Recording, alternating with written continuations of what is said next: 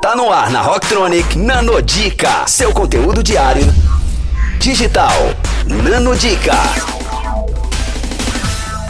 Fala galera, aqui é a Bia do Entrelinhas para o Nanodica. Se você não segue lá no Instagram, acessa arroba entrelinhas by Bia.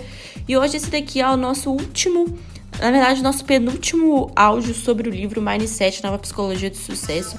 Então, para isso, eu vou falar de umas coisas que talvez seja a mais importante, que é o seguinte: como vai ser a geração elogiada do mercado de trabalho? Ou seja, nós teremos problemas para encontrar os líderes no futuro? E a questão é que esses líderes, né, eles já entraram no mercado de trabalho. E quando eu digo esses líderes, são aqueles que precisam de reafirmações constantes. E a verdadeira questão sobre isso é o seguinte, que várias empresas, elas têm adotado essa postura de, por exemplo, colocar o funcionário do dia, que o normal você vê o funcionário do mês, mas tem empresas que elas chegam a colocar funcionários do dia. E existe realmente um debate muito interessante sobre se isso pode ser positivo ou não para uma empresa.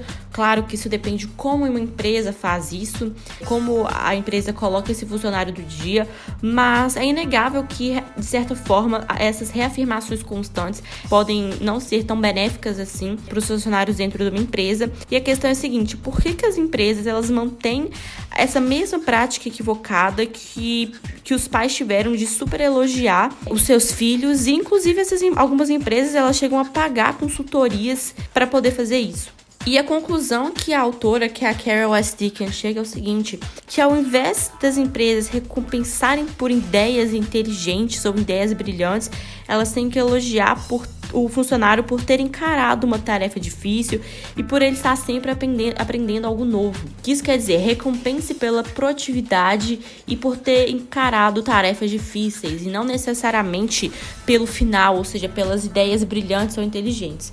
Então é muito importante pensar nisso. Eu acredito, e não só na minha opinião, como também da autora e de vários outros CEOs de empresas, valorizar o funcionário é muito importante, porém é importante entender como está se valorizando esse funcionário, se é através do meio ou do fim.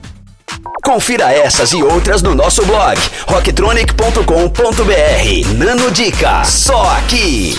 Rocktronic, inovadora.